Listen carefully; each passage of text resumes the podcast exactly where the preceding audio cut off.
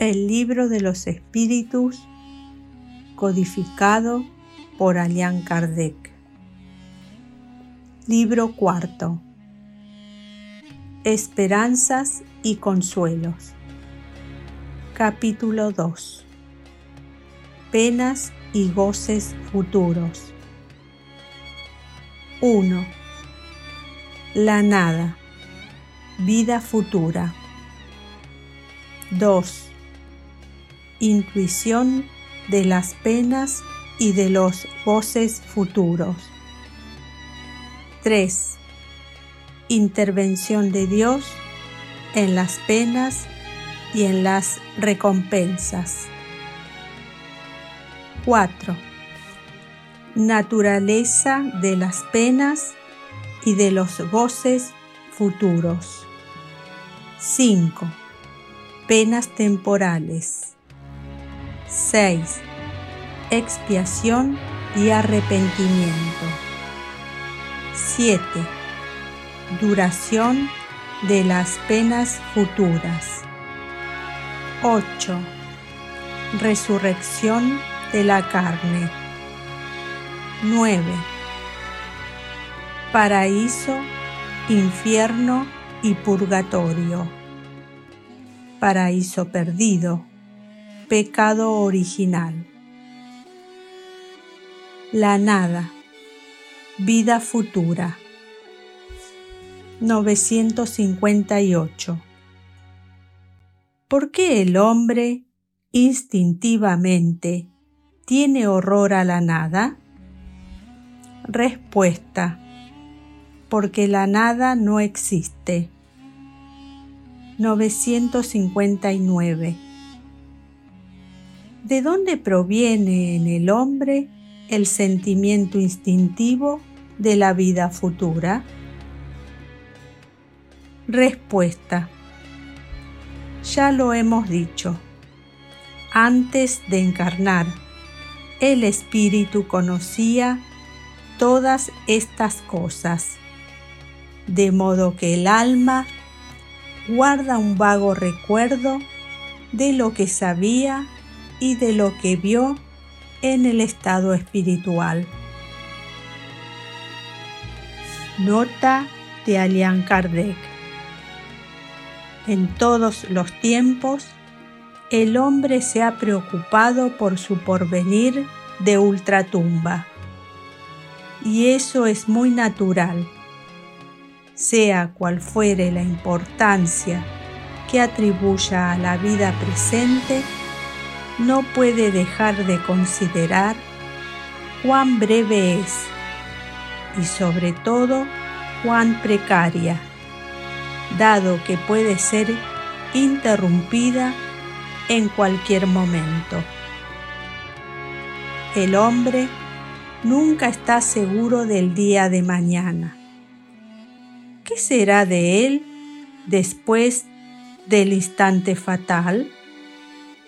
La cuestión es importante, pues no se trata de algunos años, sino de la eternidad quien tiene que pasar largos años en un país extraño, se preocupa por la situación en que se encontrará allí. Por consiguiente, ¿cómo no habríamos de preocuparnos por la situación en que nos encontraremos al dejar este mundo, puesto que será para siempre? La idea de la nada tiene algo que repugna a la razón. Cuando llega el momento supremo, hasta el hombre más despreocupado se pregunta qué será de él e involuntariamente aguarda con esperanza. Creer en Dios sin admitir la vida futura sería un absurdo. El sentimiento de una existencia mejor se encuentra en el fuero interior de todos los hombres. No es posible que Dios lo haya puesto allí en vano. La vida futura implica la conservación de nuestra individualidad después de la muerte. En efecto, ¿qué nos importaría sobrevivir a nuestro cuerpo si nuestra esencia moral tuviera que perderse en el océano de lo infinito?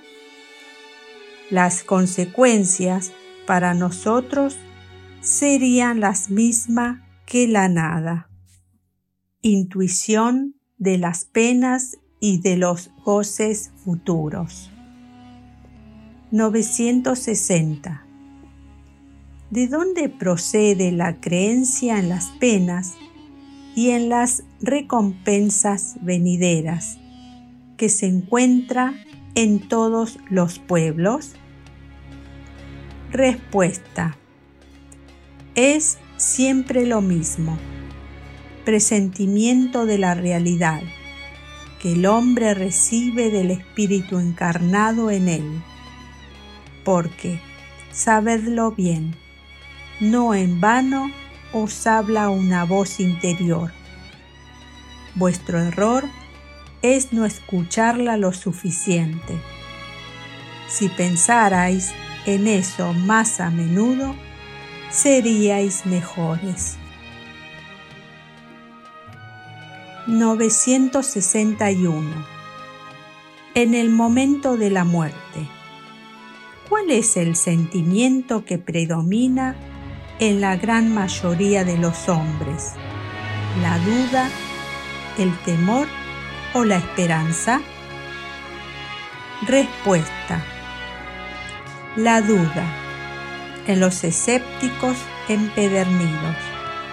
El temor en los culpables, la esperanza en los hombres de bien. 962. Dado que el alma transmite al hombre el sentimiento de las cosas espirituales, ¿por qué hay escépticos? Respuesta. Los hay menos de lo que creéis durante la vida, muchos se consideran espíritus fuertes, por orgullo, pero en el momento de la muerte dejan de ser tan fanfarrones. Nota de Alian Kardec. La responsabilidad de nuestros actos es la consecuencia de la vida futura. La razón y la justicia nos dice que, en el reparto de la felicidad a que todo hombre aspira, los buenos y los malos no pueden ser confundidos. No es posible que Dios pretenda que algunos disfruten, sin haber trabajado, de los bienes que otros solo alcanzan con esfuerzo y perseverancia.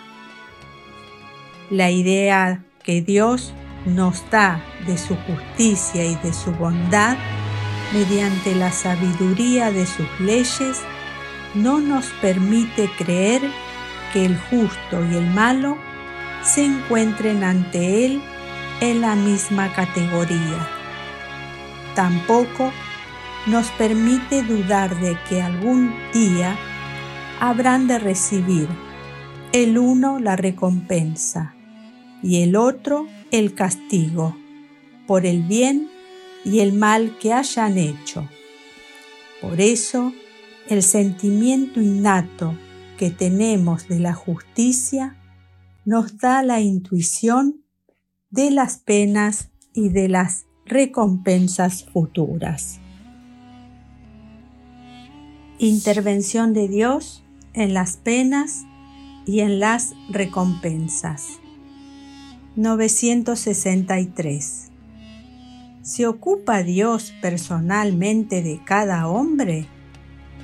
¿No es Él demasiado grande y nosotros demasiado pequeños para que cada individuo en particular sea importante para Él? Respuesta. Dios se ocupa de todos los seres que ha creado, por pequeños que sean.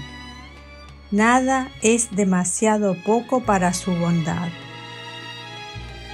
964. ¿Tiene Dios necesidad de ocuparse de cada uno de nuestros actos para recompensarnos o castigarnos? La mayoría de esos actos no son insignificantes para Él. Respuesta. Dios tiene sus leyes que rigen todas vuestras acciones. Si las violáis, la culpa es vuestra. No cabe duda de que cuando un hombre comete un exceso, Dios no emite un juicio en contra suyo para decirle, por ejemplo, has sido glotón, voy a castigarte, sino que ha trazado un límite. Las enfermedades y a menudo la muerte son la consecuencia de los excesos. Este es el castigo, el resultado de la infracción a la ley. Así sucede en todo. Nota de Allan Kardec. Todas nuestras acciones se encuentran sometidas a las leyes de Dios. No hay ninguna por insignificante que nos parezca, que no pueda llegar a ser una violación de esas leyes. Si sufrimos las consecuencias de esa violación, solo debemos quejarnos de nosotros mismos, que así nos convertimos en los artífices de nuestra felicidad o de nuestras desdichas venideras.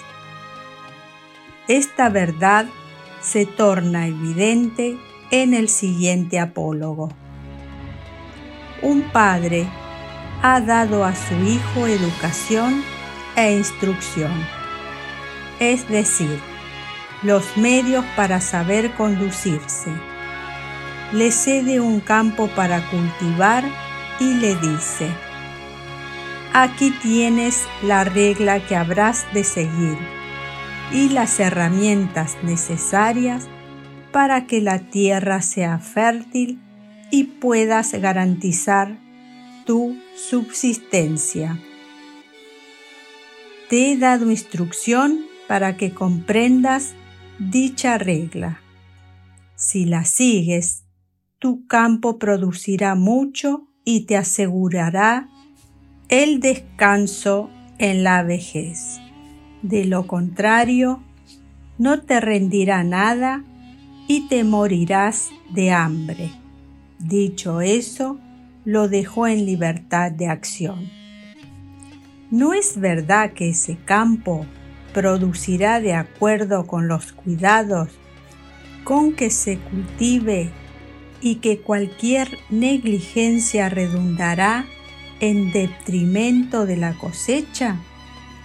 Por consiguiente, en su vejez, ese hijo será feliz o desdichado conforme haya seguido o descuidado la regla que le trazó su padre. Dios, por su parte, es más previsor aún, pues nos advierte a cada instante si hacemos bien o mal. Nos envía a los espíritus para que nos inspiren, pero no los escuchamos. Además, existe otra diferencia.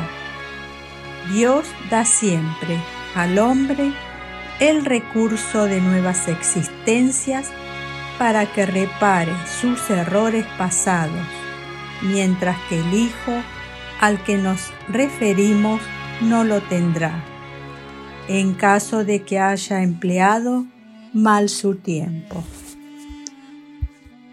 Naturaleza de las penas y de los goces futuros. 965. Las penas y los goces del alma después de la muerte. ¿Tienen algo de material? Respuesta. No pueden ser materiales, puesto que el alma no es materia. Lo dice el buen sentido. Esas penas y esos goces no tienen nada de carnal. Con todo, son mil veces más intensos que los que experimentáis en la tierra, porque el espíritu, una vez desprendido, es más impresionable. La materia ya no embota sus sensaciones. 966 ¿Por qué el hombre suele hacerse una idea tan grosera y absurda acerca de las penas y de los goces de la vida futura? Respuesta. Inteligencia que aún no está suficientemente desarrollada. ¿Acaso el niño comprende del mismo modo que el adulto? Por otra parte, eso depende también de lo que se le haya enseñado. Esa enseñanza necesita una reforma. Vuestro lenguaje es demasiado incompleto para expresar lo que está fuera de vosotros. Ha sido necesario, entonces, recurrir a comparaciones, pero habéis tomado esas imágenes y esas figuras simbólicas por la realidad. No obstante, a medida que el hombre se instruye, su pensamiento comprende las cosas que su lenguaje no puede expresar.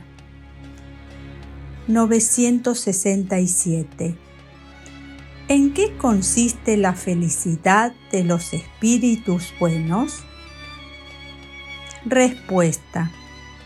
En conocer todas las cosas, en no tener odio, celos, envidia, ambición, ni ninguna de las pasiones que causan la desdicha de los hombres.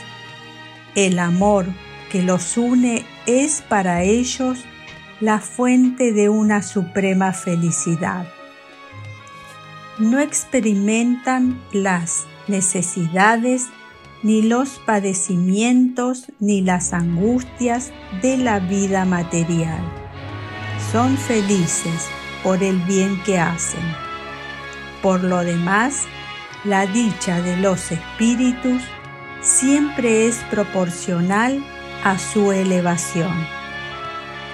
Si bien es cierto que sólo los espíritus puros gozan de la dicha suprema, los demás no son desdichados.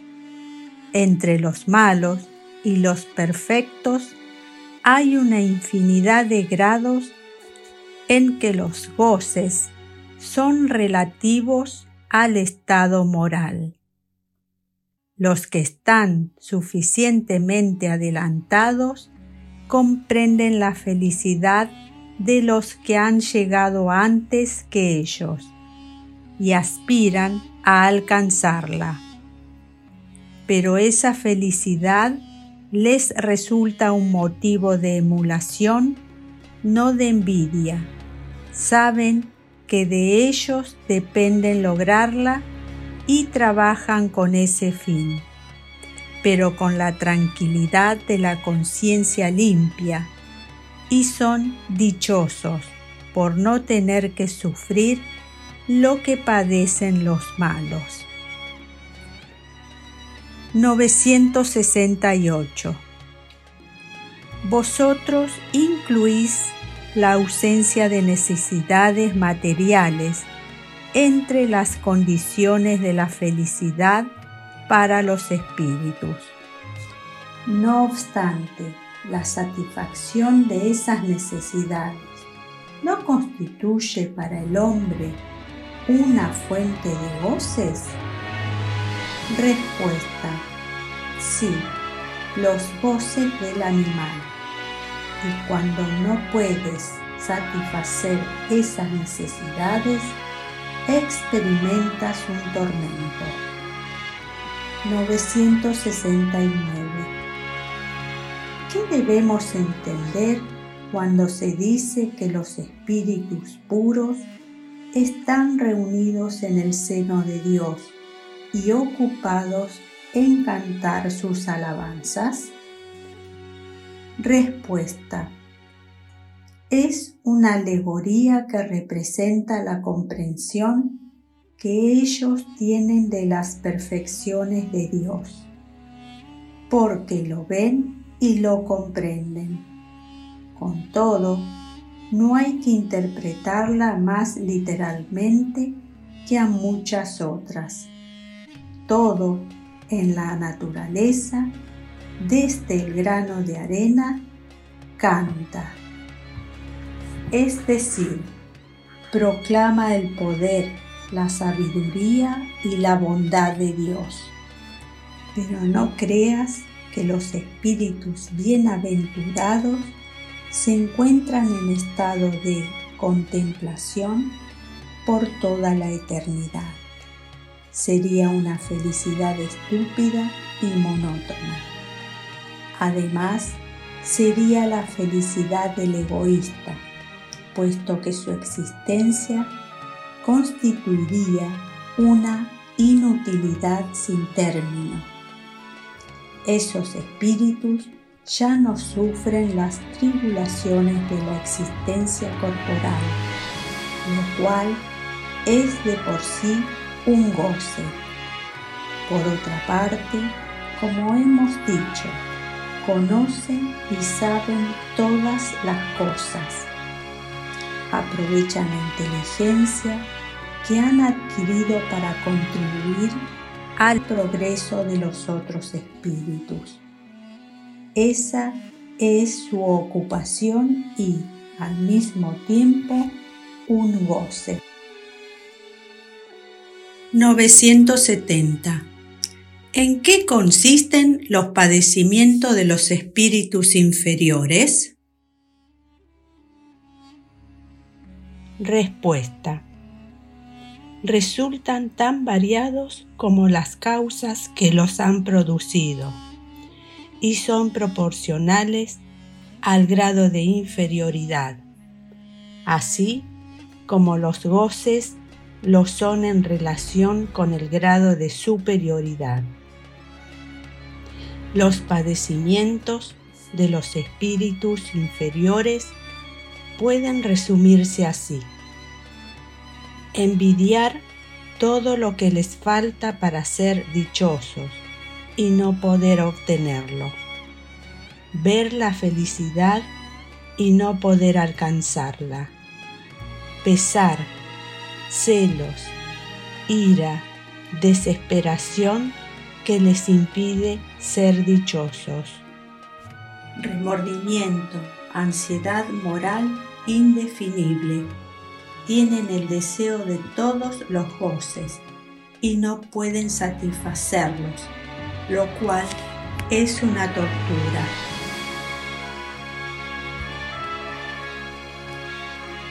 ...971... La influencia que los espíritus ejercen recíprocamente... ¿Es siempre buena? Respuesta. Siempre es buena por parte de los espíritus buenos no hace falta decirlo. En cambio, los espíritus perversos intentan apartar del camino del bien y del arrepentimiento a los que consideran susceptibles de dejarse llevar y que a menudo son los mismos a quienes han conducido al mal durante la vida corporal 971a. Entonces, la muerte ¿no nos libra de la tentación? Respuesta. No. Aunque la acción de los espíritus malos es mucho menos importante en los otros espíritus que en los hombres, porque no cuentan con el auxilio de las pasiones materiales. 972 Dado que no cuentan con el auxilio de las pasiones, ¿de qué modo actúan los espíritus malos para tentar a los otros espíritus? Respuesta. Si bien las pasiones no existen materialmente, aún se encuentran en el pensamiento de los espíritus atrasados. Para fomentar esos pensamientos, los espíritus malos llevan a sus víctimas hasta los lugares donde se les presenta el espectáculo de esas pasiones y de todo lo que pueda excitarlas. 972a. No obstante, ¿qué utilidad tienen esas pasiones, dado que su objeto ya no es real? Respuesta. En eso precisamente consiste el suplicio. El avaro contempla el oro que no puede poseer. El lujurioso presencia orgías en las que no puede participar. El orgulloso observa los honores que ambiciona y no puede disfrutar. 973. ¿Cuáles son los mayores padecimientos que pueden sufrir los espíritus malos? Respuesta. No hay descripción posible de los tormentos morales que constituyen el castigo de algunos crímenes. El propio espíritu que los experimenta tendría que esforzarse para daros una idea de ello. Sin embargo, el más horroroso es, con toda seguridad, la idea de estar condenado inexorablemente. Nota de Alian Kardec. En relación con las penas y los goces del alma después de la muerte, el hombre se forma una idea más o menos elevada, conforme al estado de su inteligencia. Cuanto más se desarrolla el hombre, tanto más esa idea se purifica y se desprende de la materia. Entonces, él comprende las cosas desde un punto de vista más racional y deja de interpretar al pie de la letra las imágenes de un lenguaje figurado. La razón, ya más esclarecida, al enseñarnos que el alma es un ser completamente espiritual, nos dice, por ese mismo motivo, que ella no puede ser afectada por las impresiones que sólo ejercen una acción sobre la materia. Con todo, no se sigue de ahí que el alma se halle exenta de padecimientos, ni que deje de recibir el castigo por sus faltas. Las comunicaciones espíritas nos muestran el estado futuro del alma, ya no como una teoría, sino como una realidad.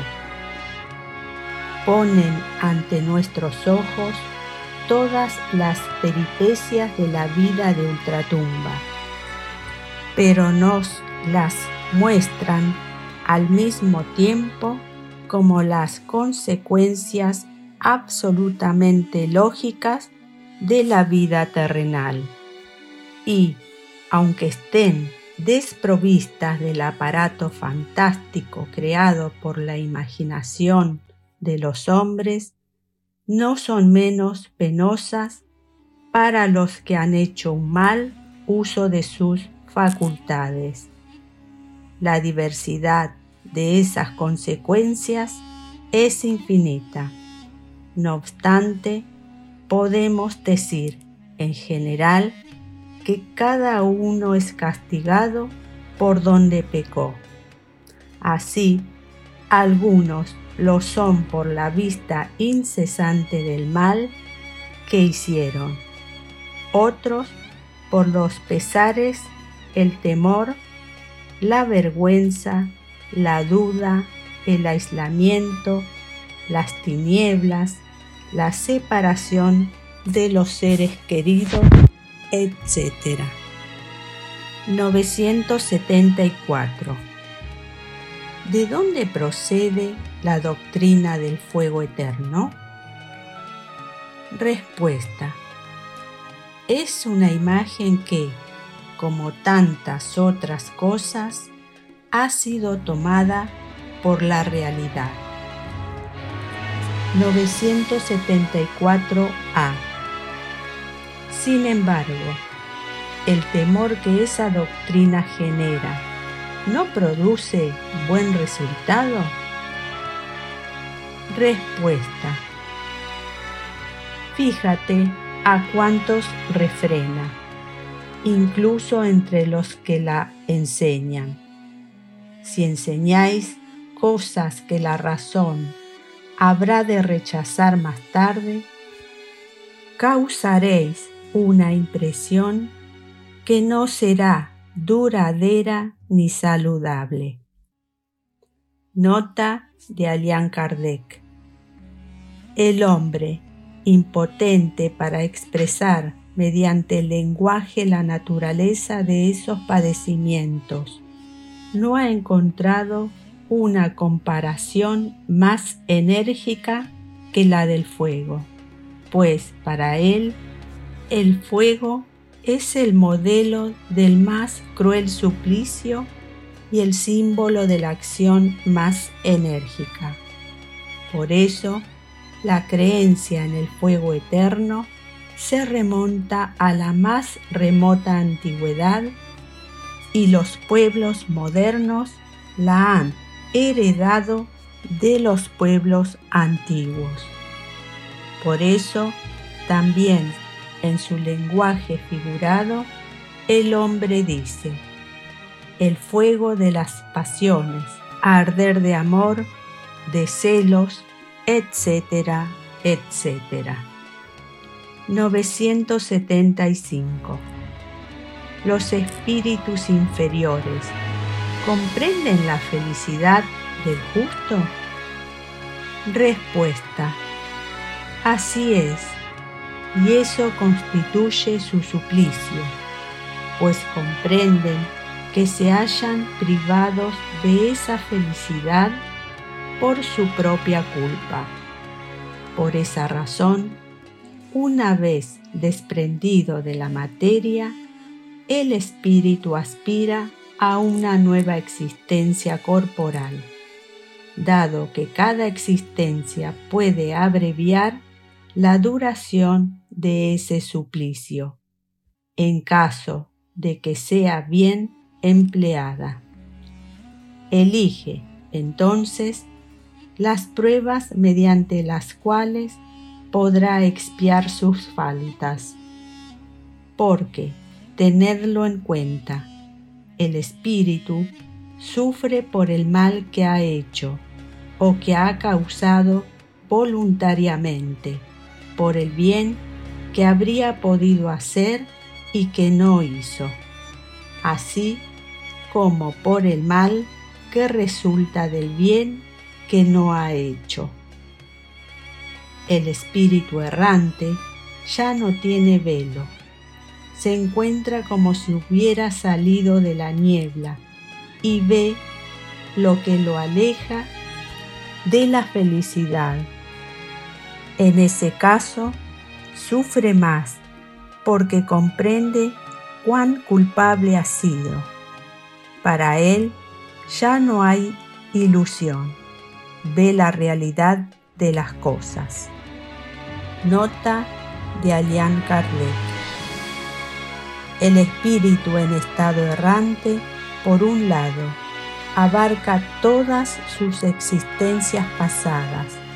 Por el otro, ve el porvenir prometido y comprende lo que le falta para alcanzarlo. Tal como un viajero que, al llegar a la cima de una montaña, ve el camino recorrido y el que le falta recorrer para llegar a la meta. 976. Ver a los espíritus que sufren. ¿No es para los espíritus buenos una causa de aflicción? En ese caso, ¿qué ocurre con su felicidad, dado que ha sido perturbada? Respuesta. No se trata de una aflicción pues los espíritus buenos saben que el mal tendrá fin. Ayudan a los otros a mejorar y les tienden la mano. Esa es su ocupación, además de un goce cuando tienen éxito. 976A eso se entiende en el caso de los espíritus que les son extraños o indiferentes. Con todo, ver las tristezas y los padecimientos de aquellos a quienes han amado en la tierra no perturba su felicidad? Respuesta. Si no vieran esos padecimientos, sería porque vosotros les resultáis extraños después de la muerte. Ahora bien, la religión os dice que las almas os ven. No obstante, los espíritus consideran vuestras aflicciones desde otro punto de vista. Saben que esos padecimientos son útiles para vuestro adelanto, en caso de que los soportéis con resignación. Por consiguiente, se afligen más por la falta de valor que os retrasa, que por los padecimientos en sí mismos, que sólo son pasajeros. 977 dado que los espíritus no pueden ocultarse recíprocamente sus pensamientos y que conocen todos los actos de la vida. ¿Se sigue de ahí que el culpable se halla perpetuamente en presencia de su víctima? Respuesta. No puede ser de otro modo. Lo dice el buen sentido. 977A.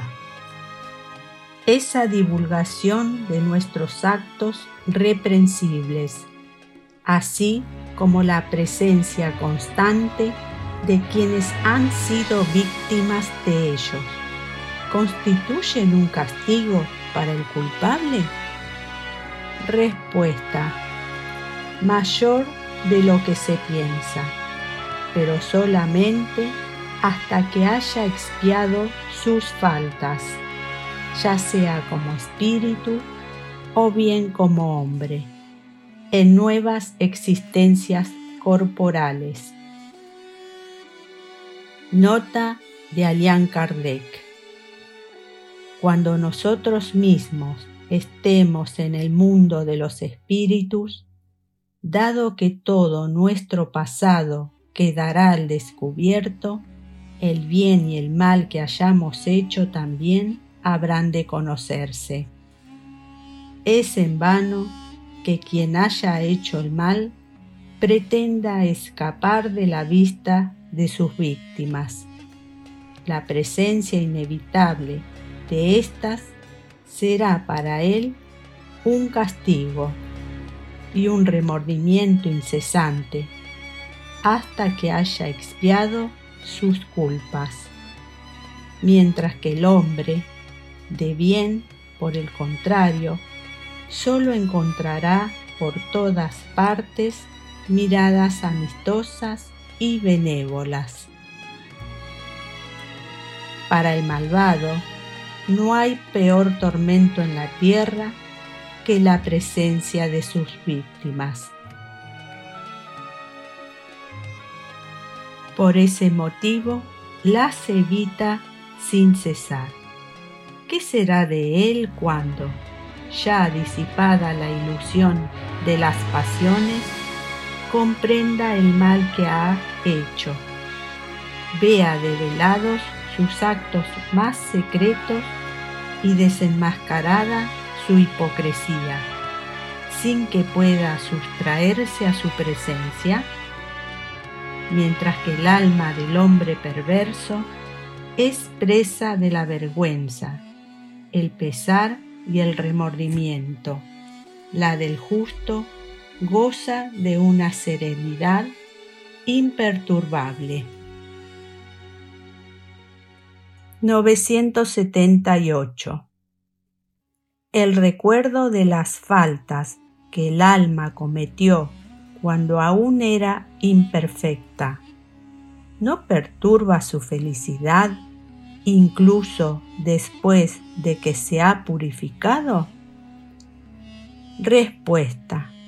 No, porque ha rescatado sus faltas y salió victoriosa de las pruebas a que se había sometido con ese fin. 979. Las pruebas que debe sufrir para concluir su purificación no producen en el alma una inquietud penosa que perturba su felicidad? Respuesta.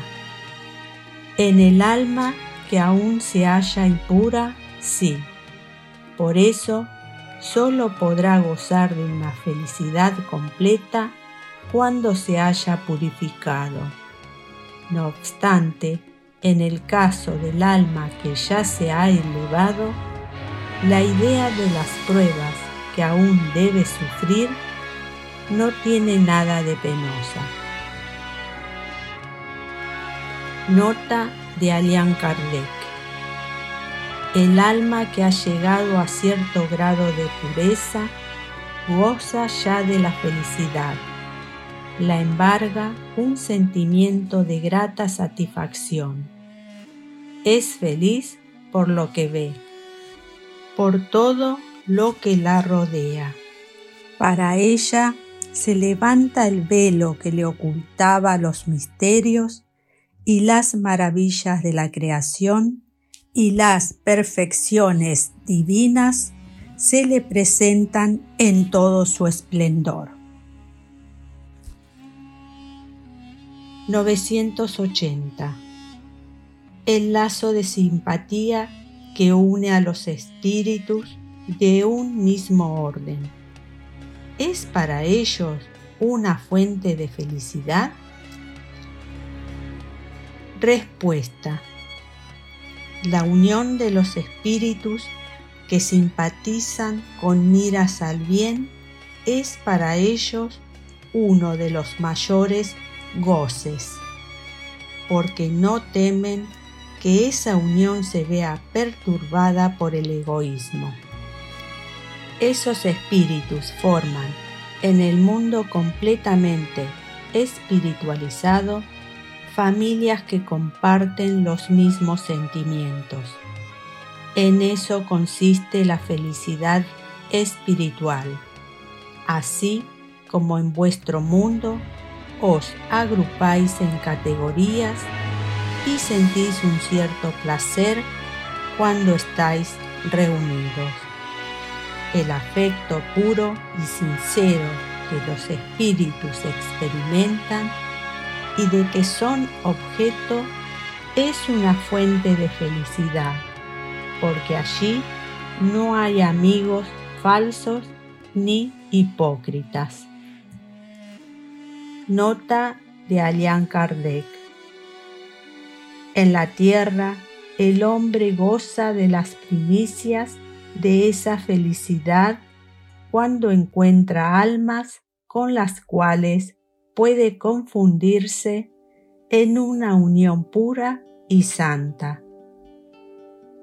En una vida más purificada, ese goce será inefable e ilimitado, porque el hombre solo encontrará almas simpáticas a las que el egoísmo no habrá de enfriar. Todo es amor en la naturaleza. El egoísmo es el que lo mata. 981 En el estado futuro del espíritu, ¿hay alguna diferencia entre quien durante la vida le temió a la muerte y quien la veía con indiferencia o incluso con alegría? Respuesta. La diferencia puede ser muy grande. Sin embargo, suele desaparecer con las causas que dieron lugar a ese temor o a ese deseo. Ya sea que le tema a la muerte o bien que la desee. El hombre puede estar motivado por sentimientos muy diversos. Esos sentimientos son los que influyen en el estado del espíritu. Es evidente, por ejemplo, que en el caso de quien desea la muerte porque solo ve en ella el término de sus tribulaciones, se trata de una especie de rebeldía contra la providencia y contra las pruebas que debe sufrir. 982. Es necesario profesar el espiritismo y creer en las manifestaciones para asegurarnos nuestra suerte en la vida futura? Respuesta. Si así fuera, se seguiría de ahí que los que no creen o no han sido capaces de instruirse están desheredados, lo cual sería absurdo. Solo el bien asegura la suerte venidera. El bien es siempre el bien, sea cual fuere el camino que conduzca a él. Nota de Alian Kardec la creencia en el espiritismo nos ayuda a mejorar porque afirma las ideas acerca de algunos puntos del porvenir. Apresura el adelanto de los individuos, así como el de las masas, porque nos permite tomar conciencia de lo que seremos algún día es un punto de apoyo, una luz que nos guía. El espiritismo nos enseña a soportar las pruebas con paciencia y resignación. Nos aparta de los actos que pueden demorar nuestra felicidad futura. De ese modo, el espiritismo contribuye a esa felicidad pero no se ha dicho que sin Él no podremos alcanzarla. Penas temporales. 983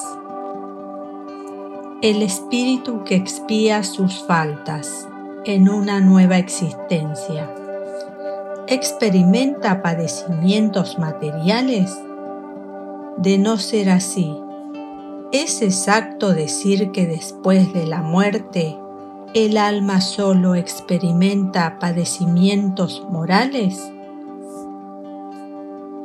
Respuesta. Es muy cierto que cuando el alma está reencarnada, las tribulaciones de la vida son un sufrimiento para ella. No obstante, solo el cuerpo padece materialmente.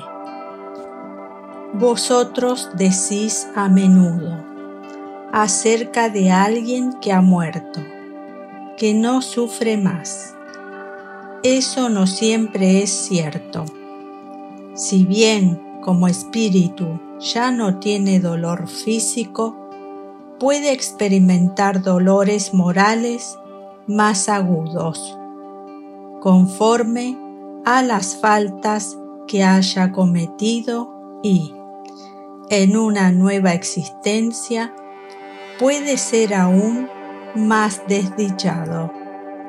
Así, quien ha sido un mal rico pedirá limosna y será presa de todas las privaciones de la miseria. El orgulloso padecerá todas las humillaciones. El que ha abusado de su autoridad y tratado a sus subordinados con desprecio y dureza, se verá forzado a obedecer a un amo más duro que lo que él mismo ha sido. Las penas y las tribulaciones de la vida constituyen la expiación de las faltas de otra existencia, en caso de que no sean la consecuencia de las faltas de la vida actual. Cuando hayáis dejado la tierra, lo comprenderéis. El hombre que en la tierra se considera feliz porque puede satisfacer sus pasiones, es el que menos esfuerzo hace para mejorar. Con frecuencia expía desde esta vida esa dicha efímera con todo, sin ninguna duda, también habrá de expiarla en otra existencia tan material como esta. 984 Las vicisitudes de la vida son siempre el castigo de las faltas actuales? Respuesta no, ya lo hemos dicho. Son pruebas que Dios os ha impuesto o que vosotros mismos elegisteis en el estado de espíritu, antes de encarnar, para expiar las faltas que cometisteis en otra existencia. Las infracciones a las leyes de Dios y sobre todo a la ley de justicia, nunca quedan impunes. Si eso no sucede en esta vida, necesariamente habrá de suceder en otra. Por esa razón, el que para vosotros es justo suele ser castigado por su pasado. 985. La reencarnación del alma en un mundo menos grosero es una recompensa? Respuesta. Es la consecuencia de su purificación, porque a medida que los espíritus se purifican, encarnan en mundos cada vez más perfectos hasta que se hayan despojado por completo de la materia y limpiado todas sus manchas, para gozar eternamente de la felicidad de los espíritus puros en el seno de Dios. Nota de Alian Kardec En los mundos en que la existencia es menos material que en la tierra, las necesidades son menos groseras y menos intensos los padecimientos físicos. Los hombres ya no conocen las pasiones malas, que en los mundos inferiores siembran la enemistad entre ellos. Dado que no hay ningún motivo de odio ni de celos, viven en paz los unos con los otros, porque practican la ley de justicia, amor y caridad. No conocen las dificultades ni las preocupaciones engendradas por la envidia, el orgullo y el egoísmo, los cuales constituyen el tormento de nuestra existencia terrenal. 986 el espíritu que ha progresado en su existencia terrenal puede reencarnar a veces en este mismo mundo? Respuesta. Sí, en caso de que no haya podido cumplir con su misión. Además, él mismo puede pedir la oportunidad de completarla en una nueva existencia. No obstante, en ese caso, dejará de ser para él una expiación. 987. ¿Qué sucede al hombre que, sin hacer el mal, no hace nada para liberarse de la influencia de la materia? Respuesta. Puesto que no ha dado ningún paso hacia la perfección, debe recomenzar una existencia de la misma naturaleza que la de la que ha dejado. Permanece estacionario, razón por la cual puede prolongar los padecimientos de la expiación. 988. Hay personas cuya vida transcurre en absoluta calma. Como no tienen necesidad de hacer nada por sí mismas, se hallan exentas de preocupaciones esa existencia dichosa es una prueba de que no tienen nada que expiar de una existencia anterior? Respuesta. ¿Conoces a muchas personas en esa situación? Si así lo crees, te equivocas. A menudo la calma es solo aparente es posible que hayan elegido esa existencia, pero cuando la dejan, se percatan de que no les ha servido para progresar. Entonces, como el perezoso, lamentan el tiempo perdido. Sabed que solo mediante la actividad el espíritu puede adquirir conocimientos y elevarse. Si se duerme en la indolencia, no adelanta.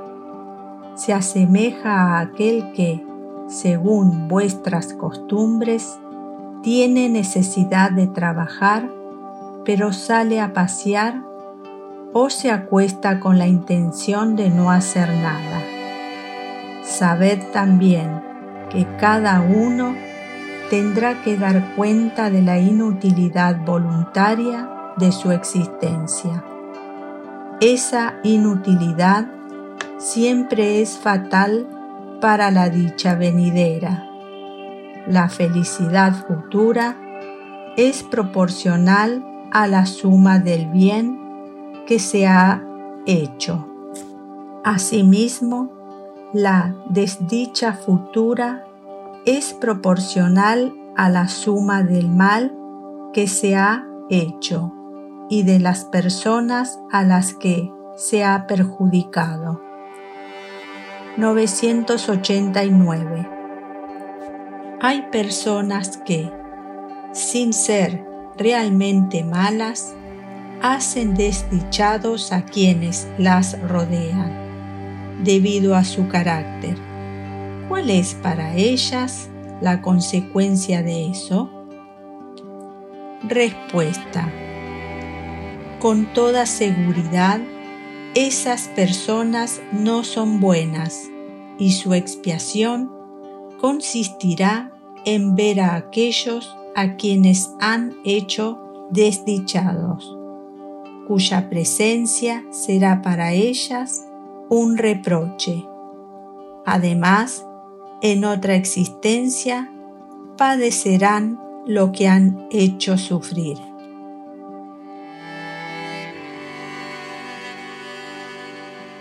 Expiación y arrepentimiento. 990. El arrepentimiento tiene lugar en el estado corporal o en el espiritual? Respuesta. En el estado espiritual. No obstante, también puede tener lugar en el estado corporal, cuando comprendéis correctamente la diferencia entre el bien y el mal. 991. ¿Cuál es la consecuencia del arrepentimiento en el estado espiritual? Respuesta. El deseo de una nueva encarnación para purificarse. El espíritu comprende las imperfecciones que le impiden ser feliz. Por eso aspira a una nueva existencia en que podrá expiar sus faltas. 992. ¿Cuál es la consecuencia del arrepentimiento en el estado corporal? Respuesta avanzar desde la vida presente, si se tiene tiempo de reparar las faltas. Cuando la conciencia formula un reproche y señala una imperfección, siempre se puede mejorar. 993. No hay hombres que solo poseen el instinto del mal y son inaccesibles al arrepentimiento? Respuesta. Te he dicho que se debe progresar sin cesar. Aquel que en esta vida solo posee el instinto del mal, habrá de poseer el del bien en otra. Por eso renace muchas veces pues es necesario que todos avancen y lleguen a la meta, conforme a su deseo. Algunos lo harán en un tiempo más breve, otros en uno más prolongado. Aquel que solo posee el instinto del bien ya se ha purificado pues ha podido tener el instinto del mal en una existencia anterior. 994. El hombre perverso que no ha reconocido sus faltas durante la vida. ¿Lo hace siempre después de la muerte? Respuesta. Sí, siempre. Entonces sufre más, porque siente todo el mal que ha hecho o que ha causado voluntariamente. No obstante, el arrepentimiento no siempre es inmediato. Hay espíritus que se obstinan en el camino del mal a pesar de sus padecimientos. Con todo, tarde o temprano, habrán de reconocer que tomaron el camino equivocado y llegará el arrepentimiento. Los espíritus buenos trabajan para esclarecerlos y vosotros también podéis hacerlo. 995 Hay espíritus a los que, sin ser malos, su propia suerte les resulta indiferente? Respuesta. Hay espíritus que no se ocupan de nada útil se mantienen a la expectativa, pero en ese caso sufren de manera proporcional. Además, como en todo debe haber progreso, ese progreso se pone de manifiesto a través del dolor. 995A Esos espíritus no tienen el deseo de abreviar sus padecimientos? Respuesta. Lo tienen, sin duda, pero no tienen suficiente energía para querer lo que podría aliviarlos. ¿Cuántas personas hay entre vosotros que prefieren morirse en la miseria antes que trabajar? 996. Dado que los espíritus ven el mal que resulta para ellos a causa de sus imperfecciones, ¿a qué se debe que haya algunos que agravan su situación y prolongan su estado de inferioridad haciendo el mal como espíritus y apartando a los hombres del camino del bien? Respuesta. Los que actúan de ese modo son espíritus cuyo arrepentimiento es tardío. El espíritu arrepentido puede luego dejarse llevar nuevamente al camino del mal por otros espíritus aún más atrasados. 997. Vemos algunos espíritus que, pese a su notoria inferioridad, son accesibles a los sentimientos buenos y se conmueven con las oraciones que se hacen para ellos. ¿A qué se debe que otros espíritus, a quienes deberíamos considerar más esclarecidos, muestren una obstinación y un cinismo que nada puede atenuar? Respuesta. La oración solo produce efecto cuando se hace a favor del espíritu que se arrepiente. En aquellos que, incitados por el orgullo, se sublevan contra Dios y persisten en sus extravíos e incluso los exageran, como hacen algunos espíritus desdichados. La oración no produce ningún efecto, ni podrá hacerlo hasta el día en que una chispa de arrepentimiento se manifieste en ellos. Nota de Alian Kardec. No debemos perder de vista que el espíritu, después de la muerte del cuerpo, no se transforma de manera súbita. Si su vida ha sido reprensible, se debe a que era imperfecto. Ahora bien, la muerte no lo vuelve perfecto de inmediato. Puede persistir en sus errores, en sus falsas opiniones y en sus prejuicios, hasta que se haya esclarecido mediante el estudio, la reflexión y el sufrimiento. 998. La expiación se lleva a cabo en el estado corporal o en el estado de espíritu? Respuesta.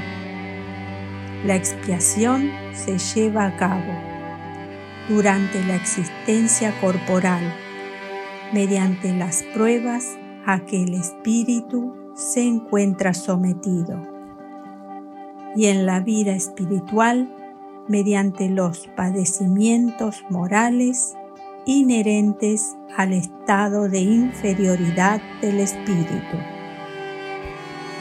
999. El arrepentimiento sincero durante la vida es suficiente para borrar las faltas y obtener la gracia de Dios? Respuesta.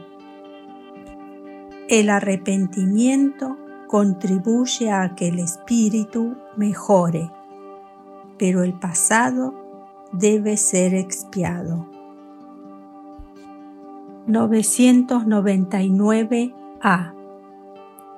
Según esto, si un criminal dijese que no tiene necesidad de arrepentirse, ya que de todos modos debe expiar su pasado. ¿Qué consecuencias tendría eso para él? Respuesta. Si se obstina en la idea del mal, su expiación será más prolongada y más penosa. Mil. Podemos desde esta vida rescatar nuestras faltas? Respuesta. Sí, mediante su reparación. Sin embargo, no penséis en rescatarlas con unas pocas privaciones pueriles o con la distribución de vuestros bienes después de la muerte, cuando ya no los necesitáis. Dios no toma en cuenta en modo alguno un arrepentimiento estéril que siempre resulta fácil y que solo cuesta el esfuerzo de golpearse el pecho. Perder un dedo meñique mientras se presta un servicio, borra más faltas que padecer durante años el tormento del silicio sin otro objetivo que el bien de sí mismo. El mal solo se repara con el bien. La reparación no tiene ningún mérito si no alcanza al hombre ni en su orgullo ni en sus intereses materiales.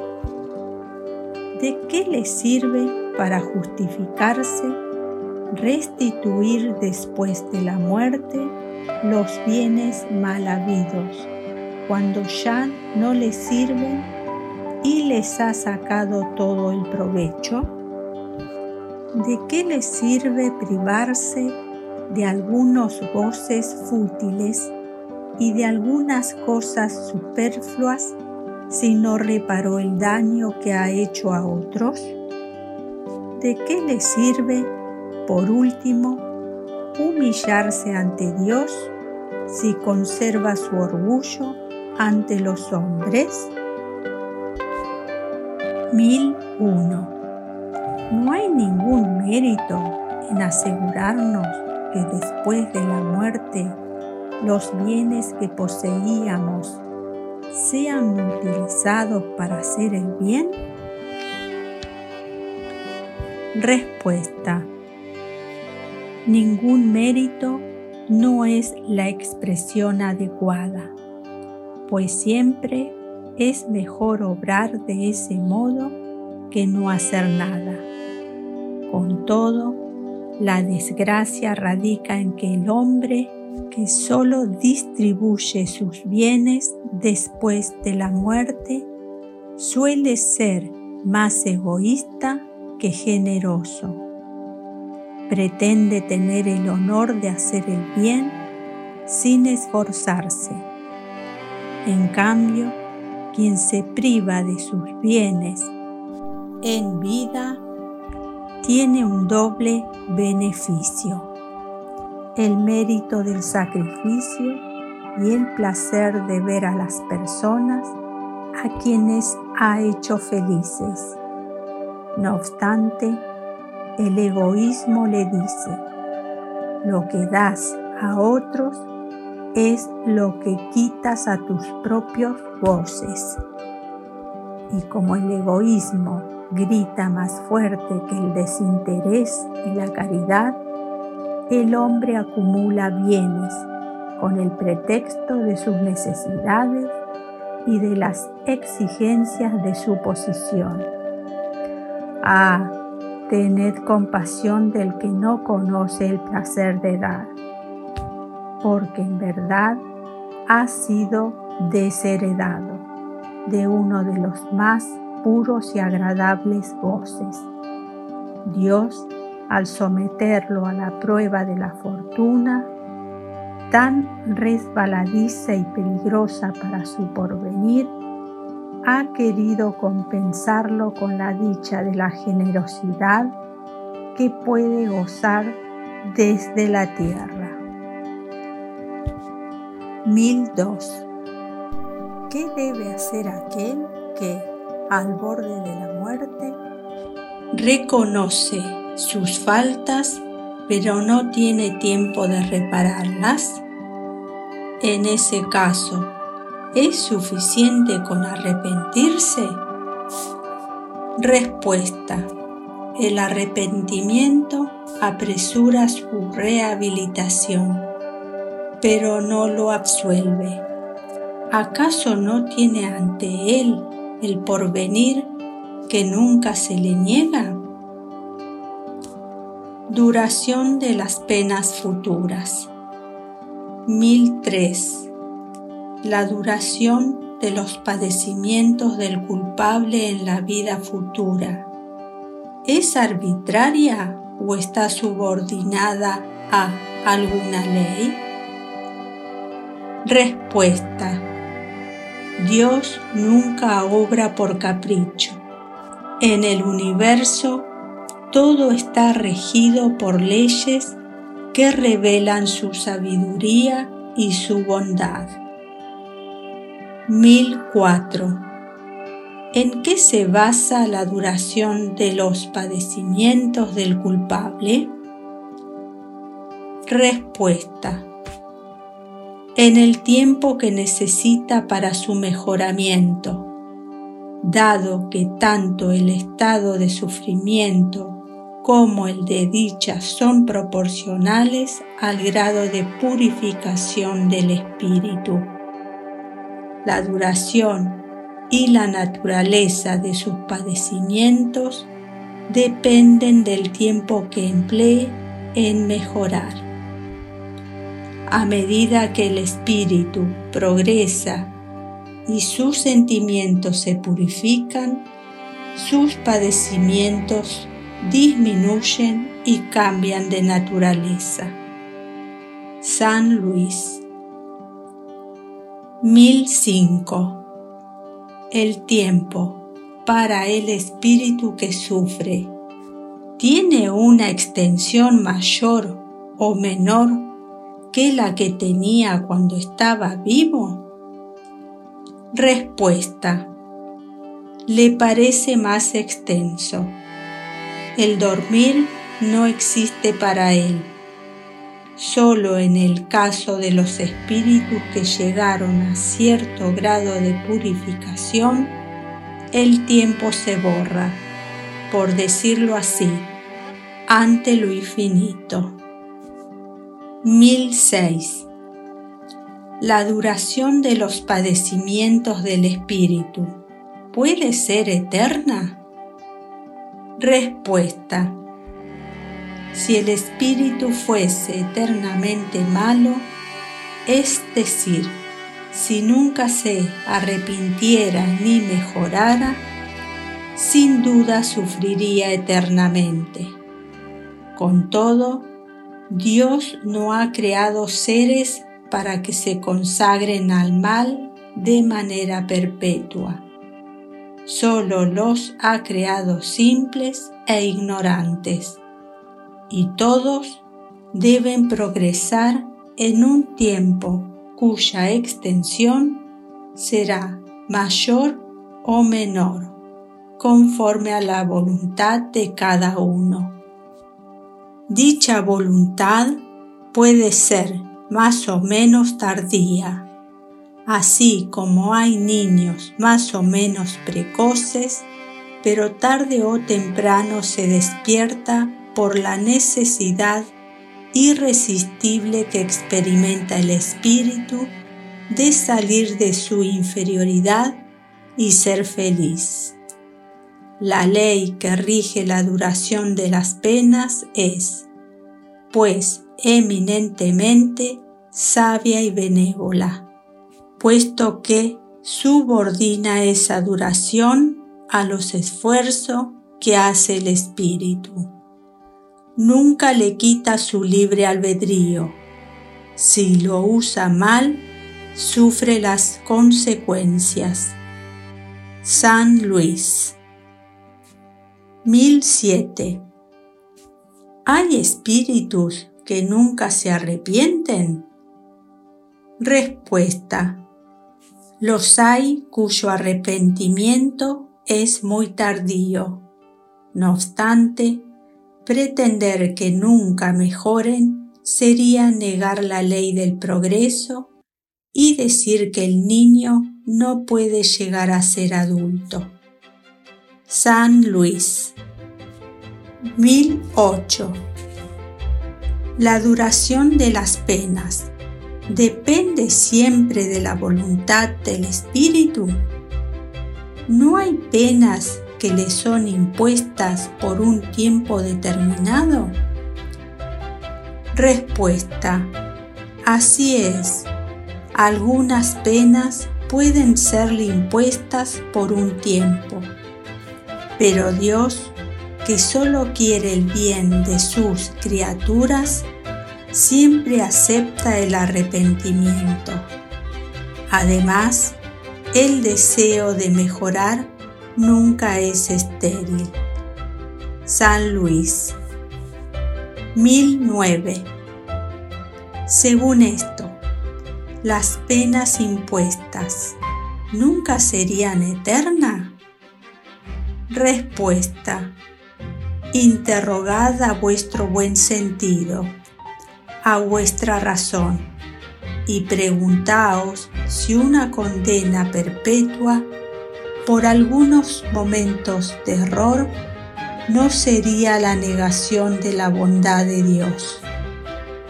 En efecto, ¿qué es la duración de la vida aunque fuese de 100 años comparada con la eternidad? Eternidad. ¿Comprendéis bien esa palabra? Padecimientos tormentos sin fin, sin esperanza, tan solo por algunas faltas. ¿Acaso vuestro juicio no rechaza semejante idea? Se entiende que los antiguos hayan visto en el Señor del universo a un Dios terrible, celoso y vengativo, pues en su ignorancia atribuyeron a la divinidad las pasiones de los hombres. Pero ese no es el Dios de los cristianos, que coloca el amor, la caridad, la misericordia y el olvido de las ofensas en la categoría de las virtudes primordiales. ¿Acaso podrían faltarle las cualidades que él mismo convirtió en un deber? ¿No es contradictorio atribuirle la bondad infinita y al mismo tiempo la infinita venganza? Decís que ante todo Dios es justo y que el hombre no comprende su justicia. Sin embargo, la justicia no excluye a la bondad y Él no sería bueno si condenase a penas horribles y perpetuas a la mayor parte de sus criaturas. ¿Habría podido imponer a sus hijos la obligación de ser justos si no les hubiera dado los medios de comprender la justicia? Por otra parte, hacer que la duración de las penas dependa de los esfuerzos del culpable para mejorar no constituye lo sublime de la justicia aliada a la bondad? En eso radica la verdad de esta máxima, a cada uno según sus obras. San Agustín. Dedicaos por todos los medios que estén a vuestro alcance a combatir y aniquilar la idea de la eternidad de las penas. Es un pensamiento blasfemo que atenta contra la justicia y la bondad de Dios, así como la más fecunda fuente de incredulidad, de materialismo y de indiferencia que ha invadido a las masas desde que su inteligencia comenzó a desarrollarse. El espíritu, que se encuentra próximo a esclarecerse, aunque esté apenas educado, pronto capta esa monstruosa injusticia.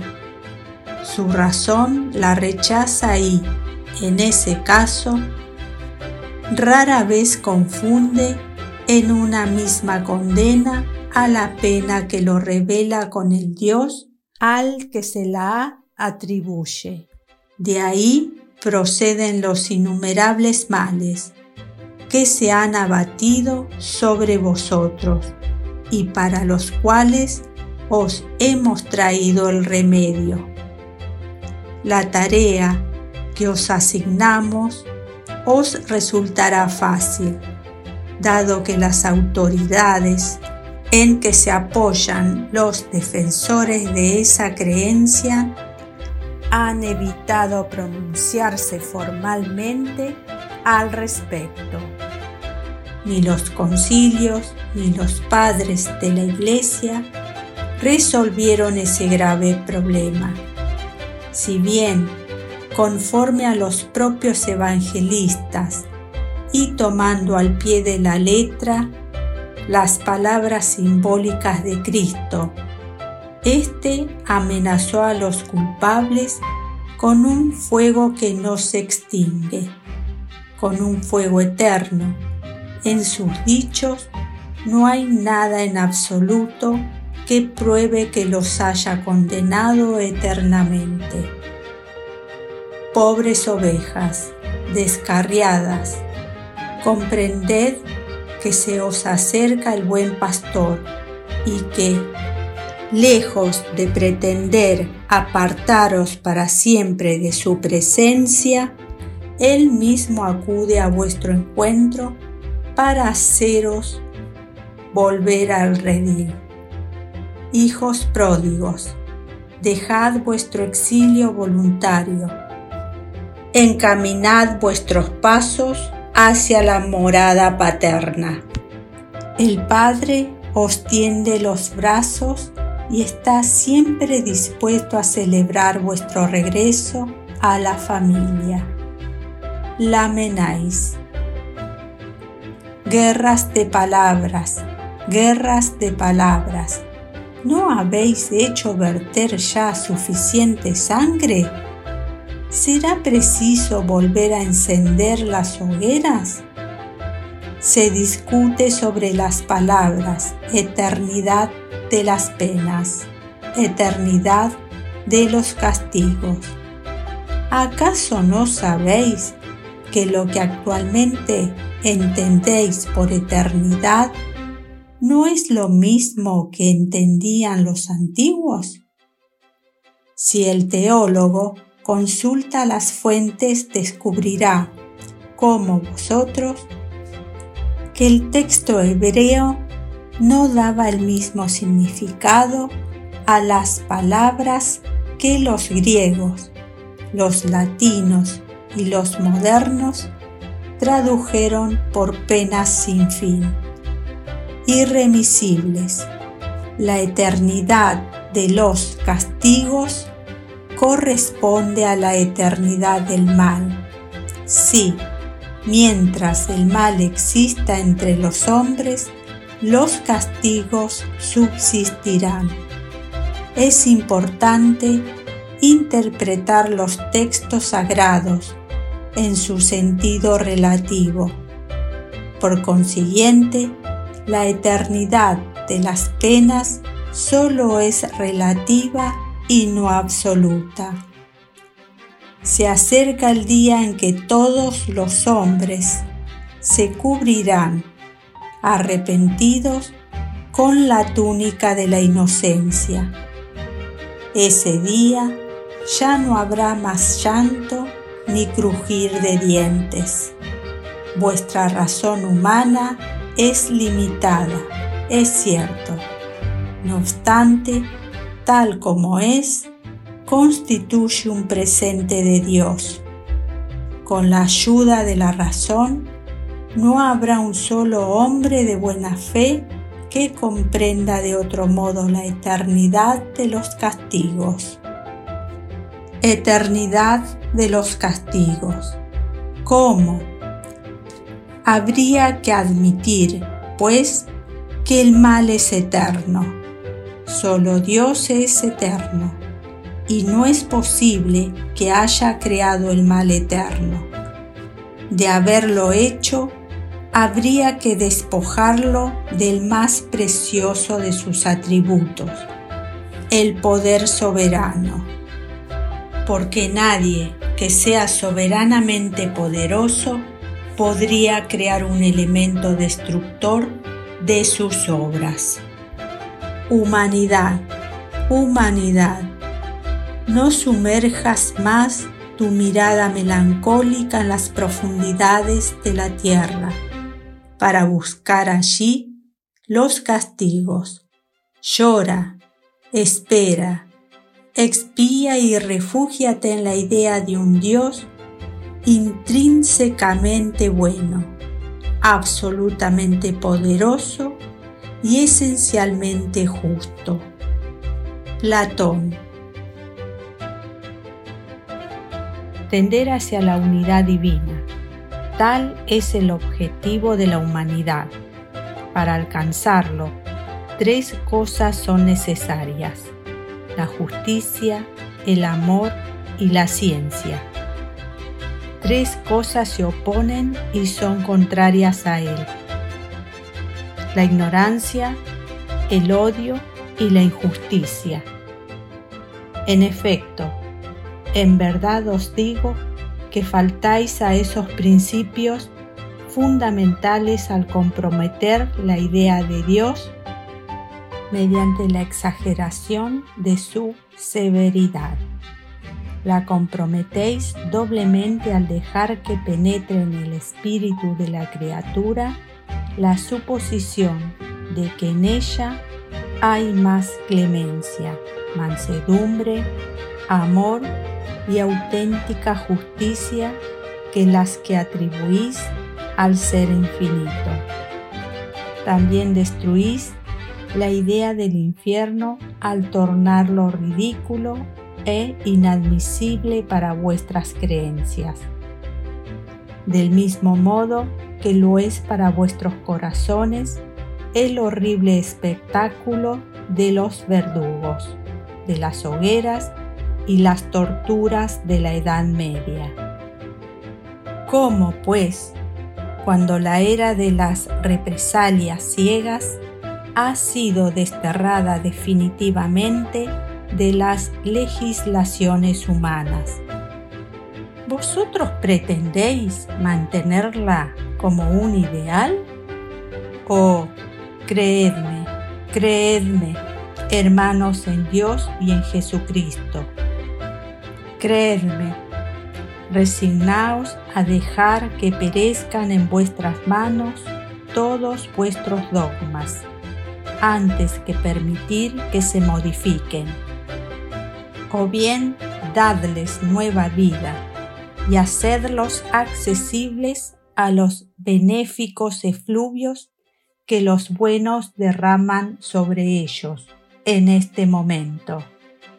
La idea del infierno, con sus hogueras ardientes y sus calderas en ebullición, puede ser tolerada es decir, perdonable en un siglo de hierro, pero en el siglo XIX no es más que un vano fantasma, adecuado a lo sumo para asustar a los niños, aunque ya no crean en él cuando llegan a adultos.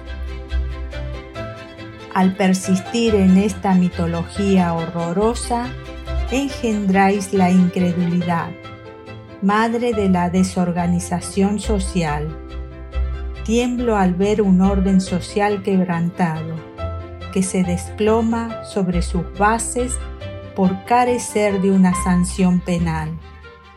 Así pues, hombres de fe ardiente y viva, vanguardia del día de la luz, manos a la obra no para mantener fábulas anticuadas y de ahora en adelante desacreditadas, sino para revivificar, para reavivar la verdadera sanción penal, bajo formas que tengan relación con vuestras costumbres y con vuestros sentimientos, así como también con las luces de vuestra época.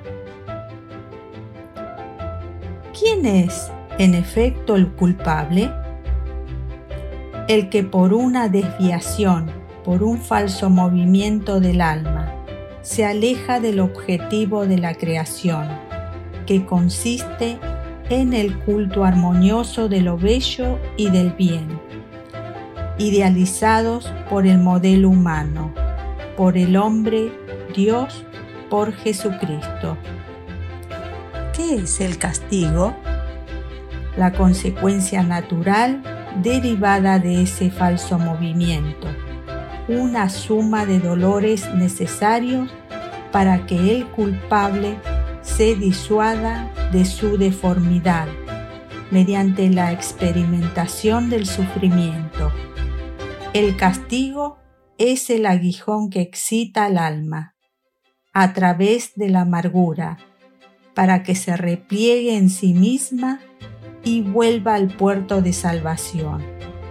El único objetivo del castigo es la rehabilitación, la liberación.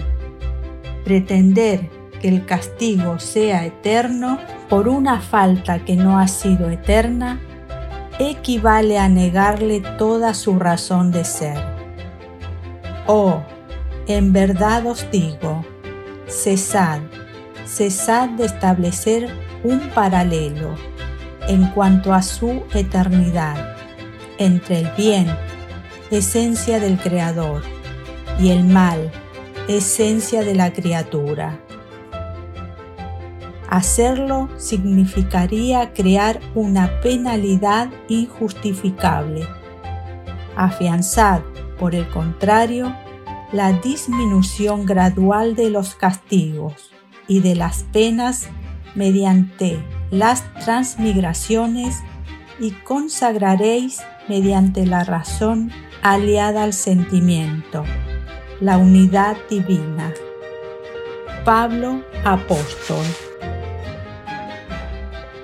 Nota de Allan Kardec.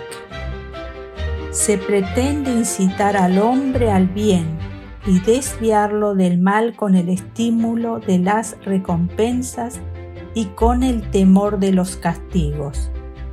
No obstante, si esos castigos son presentados de modo que la razón se rehúse a creer en ellos, no ejercerán sobre él ninguna influencia.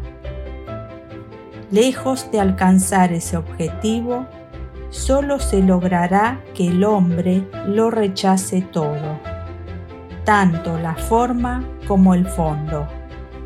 Por el contrario, si se le presenta el porvenir de una manera lógica, lo aceptará. El espiritismo le ofrece esa explicación. La doctrina de la eternidad de las penas, en su sentido absoluto, hace del Ser Supremo un Dios implacable. Sería lógico decir que un soberano es muy bueno, muy benévolo e indulgente, y que solo quiere la felicidad de quienes lo rodean, pero que al mismo tiempo es celoso, vengativo, inflexible en su rigor, y que castiga con el suplicio extremo a las tres cuartas partes de sus súbditos por una ofensa o una infracción a sus leyes, incluso a los que las han transgredido porque no las conocían? ¿No sería eso una contradicción? Ahora bien, ¿puede Dios ser menos bueno que un hombre? Aquí se presenta otra contradicción, dado que Dios todo lo sabe. Sabía que al crear un alma, ésta transgrediría su ley. Por consiguiente, esa alma ha estado, desde su formación, destinada a la desdicha eterna. ¿Es eso posible? ¿Es racional? En cambio, con la doctrina de las penas en su sentido relativo, todo se justifica. Así, Dios sabía sin duda que esa alma transgrediría su ley, pero le dio los medios de esclarecerse a través de su propia experiencia, de sus propias faltas. Es necesario que el alma expíe sus errores para estar mejor afirmada en el bien. Con todo, la puerta de la esperanza no se le cierra jamás, y Dios hace que el momento de su liberación dependa de los esfuerzos que ella haga para alcanzarla. Esto es lo que todos están en condiciones de comprender, lo que la lógica más rigurosa puede admitir. Si las penas futuras hubiesen sido presentadas desde este punto de vista, habría mucho menos escépticos. En el lenguaje vulgar, la palabra eterno suele ser empleada en sentido figurado para designar algo que se prolonga mucho y cuyo término no es previsible, aunque se sepa muy bien que dicho término existe. Decimos, por ejemplo, los hielos eternos de las altas cumbres o de los polos, aunque sepamos, por un lado, que el mundo físico tendrá fin y, por otro, que el estado de esas regiones puede cambiar debido al movimiento normal del eje de la Tierra o a causa de un cataclismo. La palabra eterno, en ese caso, no significa, pues, perpetuo hasta lo infinito. Así, cuando sufrimos una enfermedad prolongada, decimos que nuestro mal es eterno. Por consiguiente, ¿qué tiene de extraño el hecho de que algunos espíritus que sufren durante muchos años, siglos y hasta milenios digan lo mismo?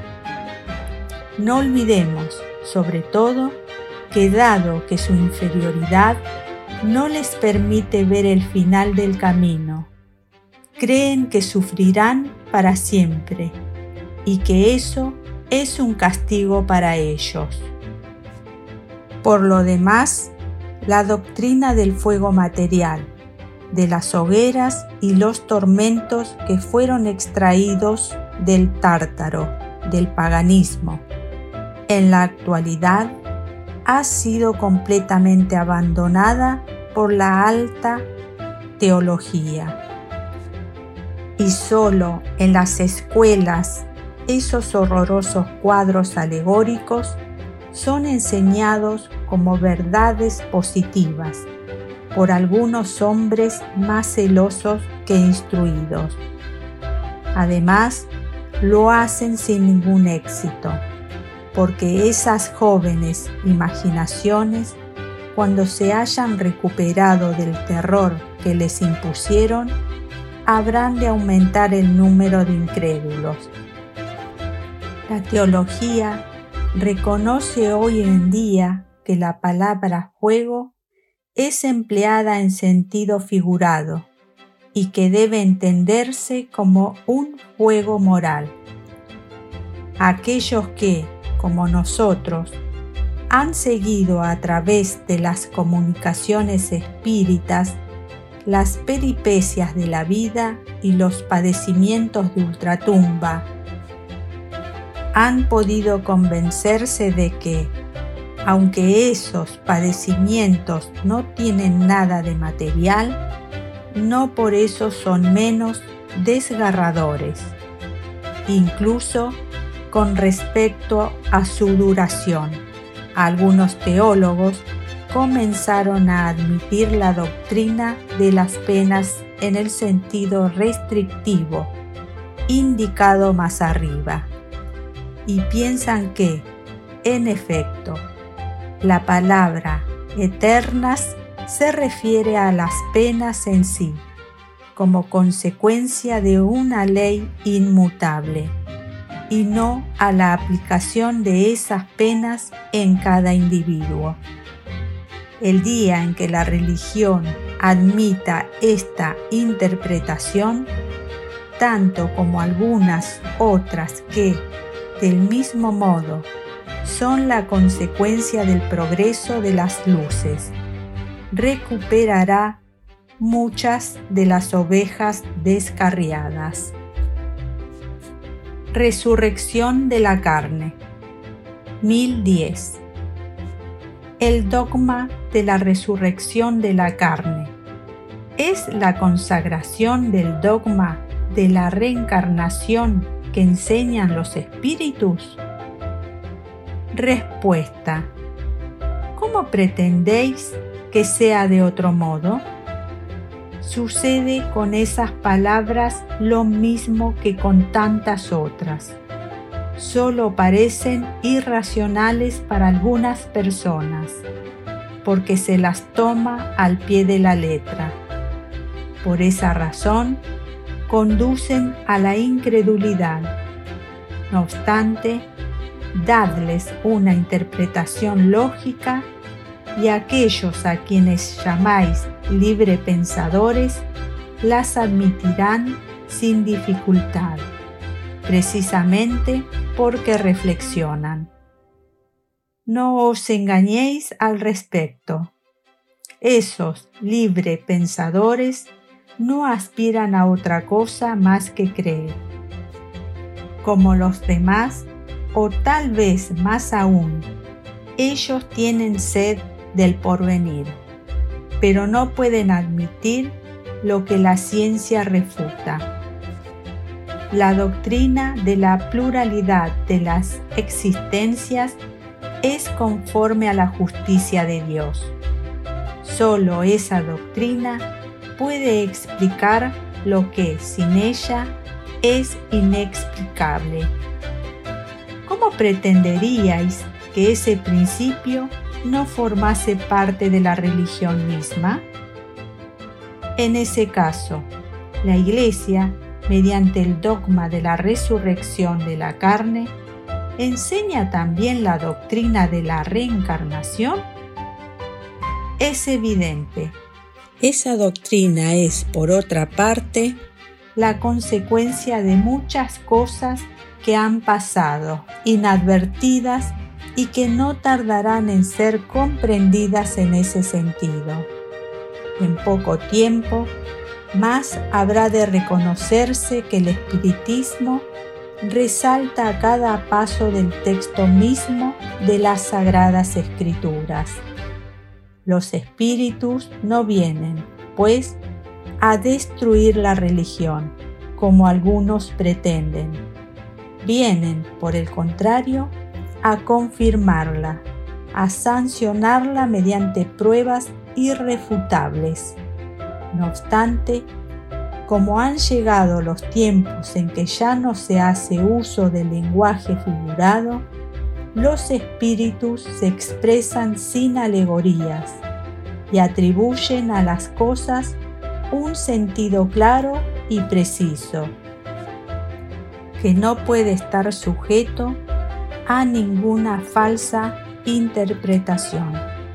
Por esa razón, en poco tiempo habrá más personas sinceramente religiosas y creyentes que las que hay en la actualidad. San Luis. Nota de Allan Kardec.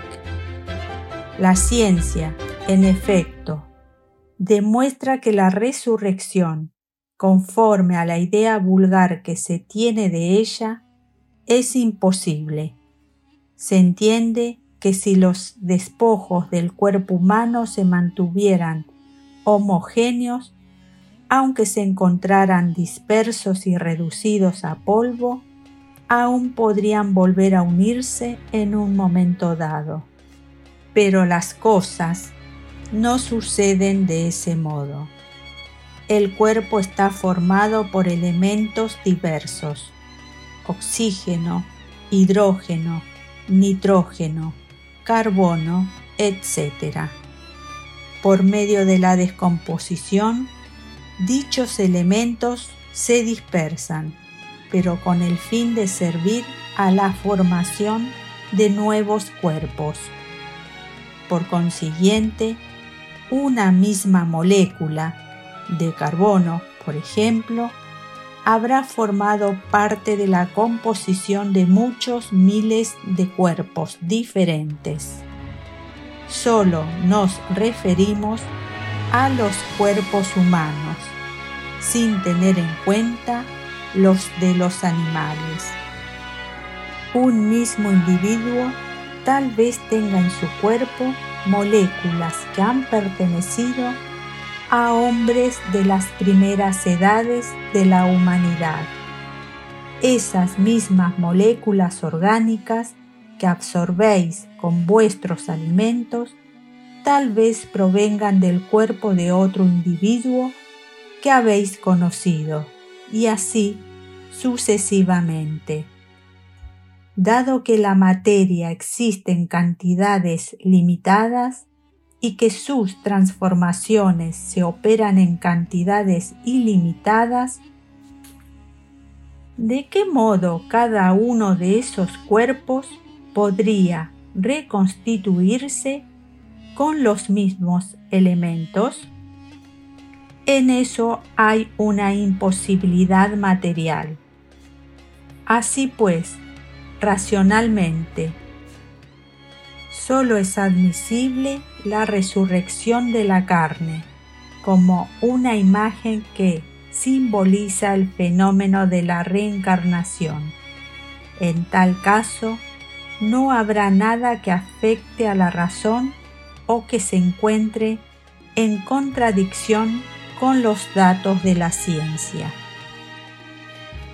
Es cierto que, según el dogma, esa resurrección solo tendrá lugar en el final de los tiempos, mientras que, conforme a la doctrina espírita, ocurre a diario. Sin embargo, ¿no hay también en ese cuadro del juicio final una grandiosa y bella imagen que oculta, bajo el velo de la alegoría, una de esas verdades inmutables que ya no encontrará más escépticos cuando sea restablecida en su verdadero sentido? Meditemos sobre la teoría espírita acerca del porvenir de las almas y de su suerte como consecuencia de las diferentes pruebas que deben sufrir. Y veremos que, con excepción de la simultaneidad, el juicio que las condena o las absuelve no es una ficción, tal como piensan los incrédulos.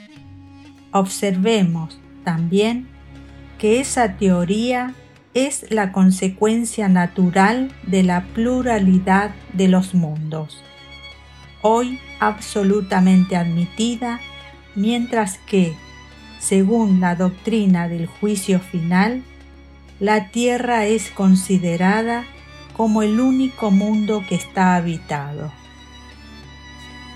Paraíso, infierno y purgatorio, paraíso perdido, pecado original. 1012. ¿Existe en el universo un lugar circunscripto destinado a las penas y los goces de los espíritus según sus méritos? Respuesta. Ya hemos respondido a esa pregunta. Las penas y los goces son inherentes al grado de perfección de los espíritus. Cada uno de ellos encuentra en sí mismo el principio de su felicidad o de su desdicha. Además, como están en todas partes, no hay ningún lugar circunscripto ni cerrado destinado a uno más que a otro. En cuanto a los espíritus encarnados, son más o menos felices o desdichados, conforme al grado de adelanto del mundo en el que habitan. 1012a. Según eso, el infierno y el paraíso no existen tal como el hombre se los representa? Respuesta. No son más que símbolos. En todas partes hay espíritus felices y espíritus desdichados. No obstante, como también hemos dicho, los espíritus de un mismo orden se reúnen por simpatía, aunque cuando son perfectos pueden reunirse donde prefieran. Nota de Allan Kardec. La localización absoluta de lugares destinados a las penas y las recompensas solo existe en la imaginación del hombre proviene de la tendencia de éste a materializar y a circunscribir las cosas cuya esencia infinita no puede comprender. 1013. ¿Qué se debe entender por purgatorio? Respuesta. Dolores físicos y morales el tiempo de la expiación.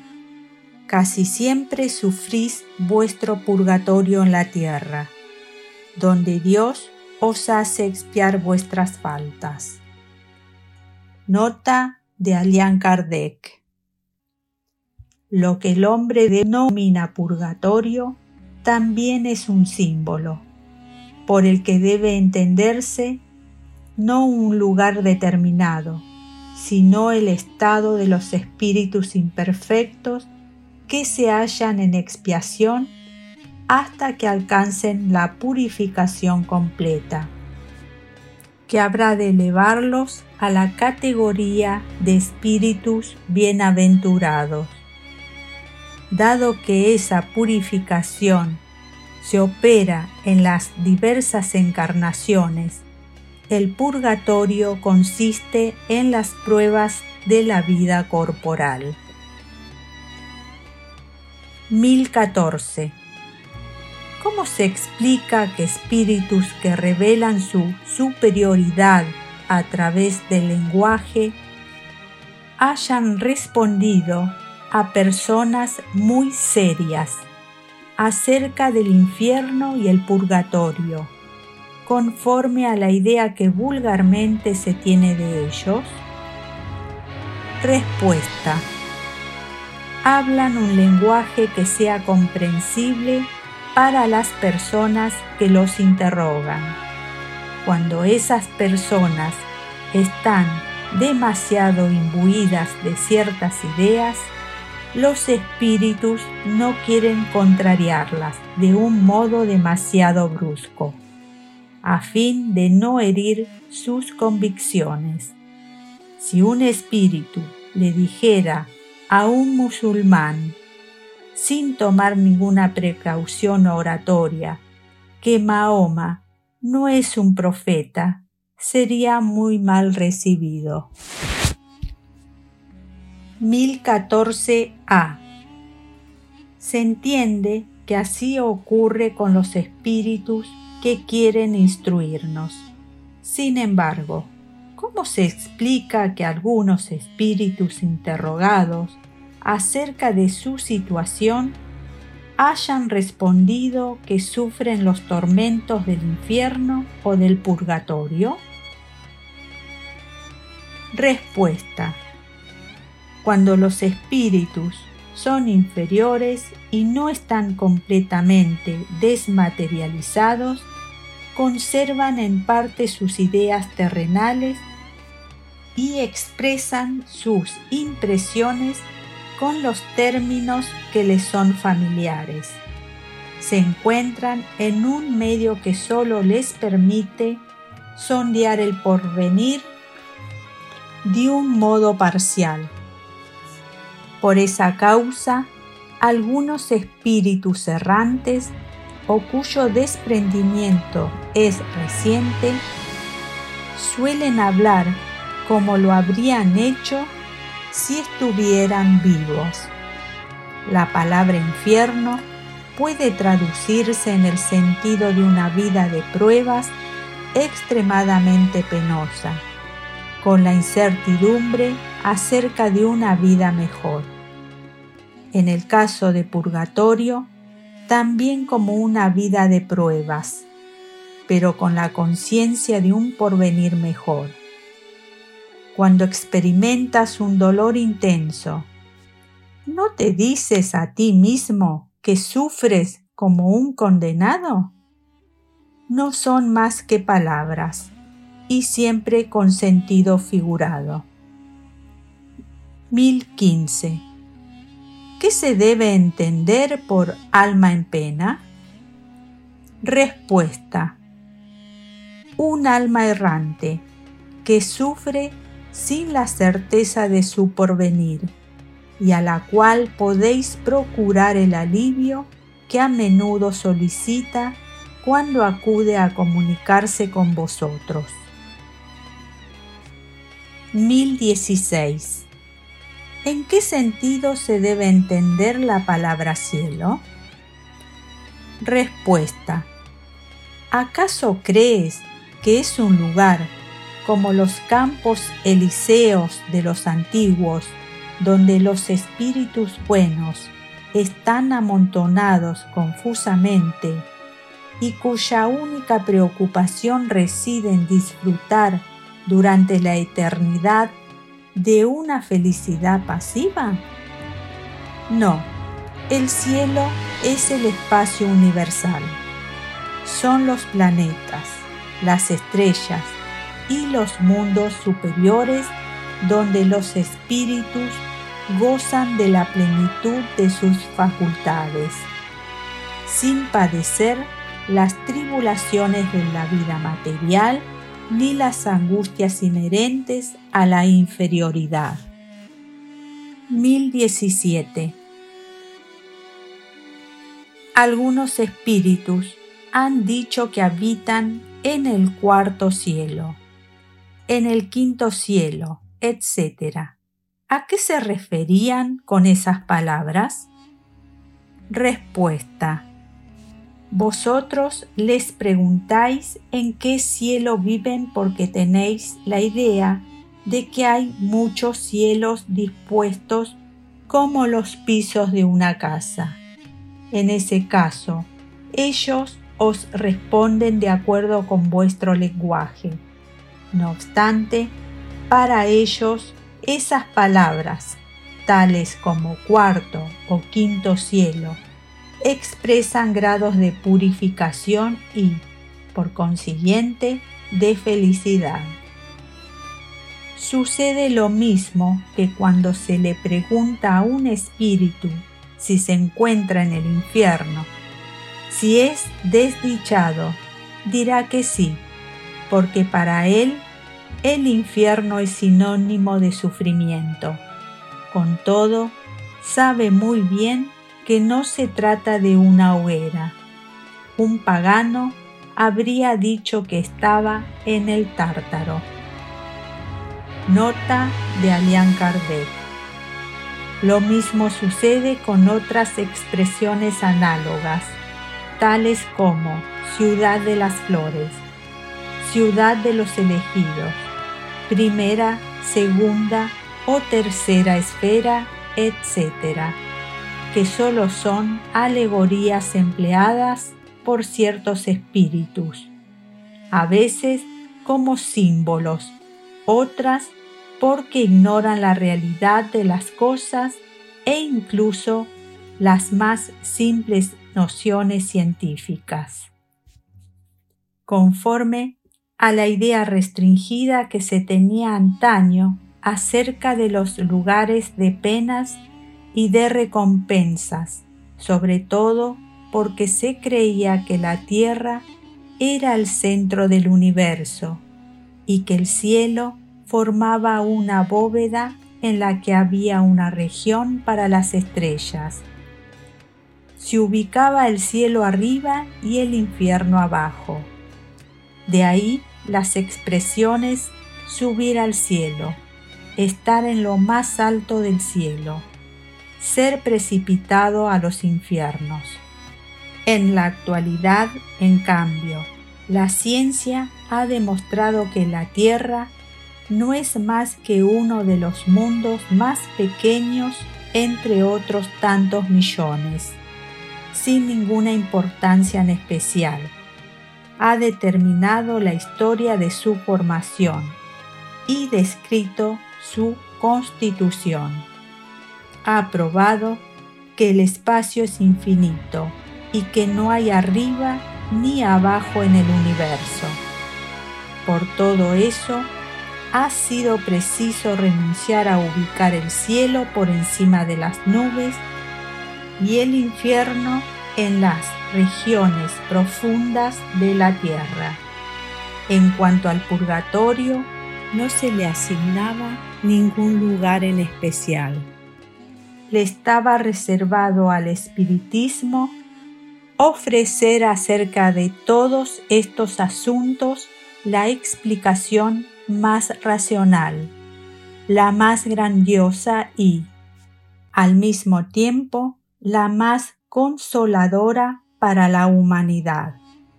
Por consiguiente, podemos afirmar que somos portadores de nuestro infierno y nuestro paraíso.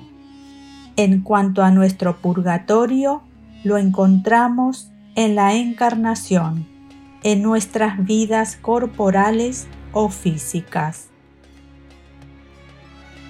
1018. ¿En qué sentido hay que entender estas palabras de Cristo? Mi reino no es de este mundo. Respuesta. Al responder de ese modo, Cristo hablaba en un sentido figurado. Quería decir que sólo reina en los corazones puros y desinteresados. Cristo está en todas partes, donde prevalece el amor al bien. Con todo, los hombres ávidos de las cosas de este mundo y apegados a los bienes de la tierra no están con él. 1019. El reino del bien. ¿Podrá algún día establecerse en la tierra? Respuesta. El bien reinará en la tierra cuando, entre los espíritus que acuden a habitar en ella, los buenos prevalezcan sobre los malos. Entonces harán que reinen el amor y la justicia, que son la fuente del bien y de la felicidad. Mediante el progreso moral y la práctica de las leyes de Dios, el hombre atraerá a la tierra a los espíritus buenos y alejará a los malos. No obstante, estos últimos sólo habrán de dejarla cuando el hombre haya desterrado de sí el orgullo y el egoísmo. La transformación de la humanidad ha sido predicha y vosotros presenciáis ese momento que es apresurado por los hombres que contribuyen al progreso.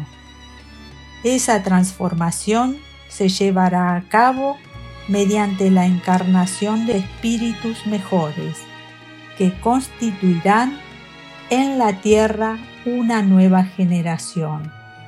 Entonces los espíritus de los malvados, a quienes la muerte ciega a diario, al igual que todos los que intenten detener la marcha de los acontecimientos, serán excluidos de la tierra, pues se hallarían fuera de lugar entre los hombres de bien, cuya felicidad perturbarían.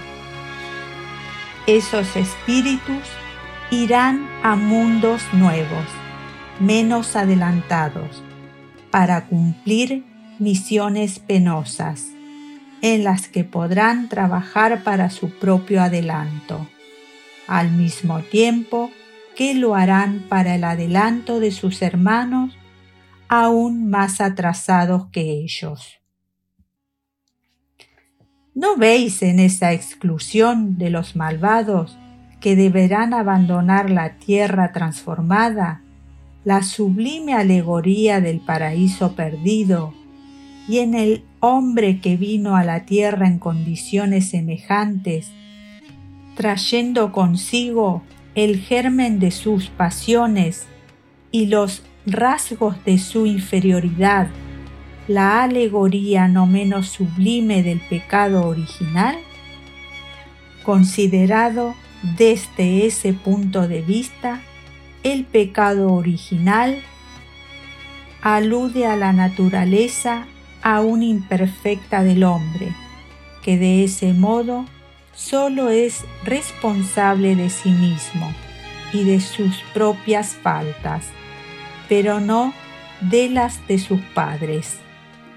Así pues, todos vosotros, hombres de fe y de buena voluntad, trabajad con celo y con valor en la magna obra de la regeneración porque cosecharéis centuplicado el grano que hayáis sembrado. Desdichados los que cierran los ojos a la luz, porque preparan para sí mismos largos siglos de tinieblas y decepciones. Desdichados los que cifran sus alegrías en los bienes de la tierra, porque las privaciones que soportarán serán mayores que los goces que hayan tenido. Desdichados, sobre todo, los egoístas, porque no encontrarán a nadie que los ayude a cargar el fardo de sus miserias. San Luis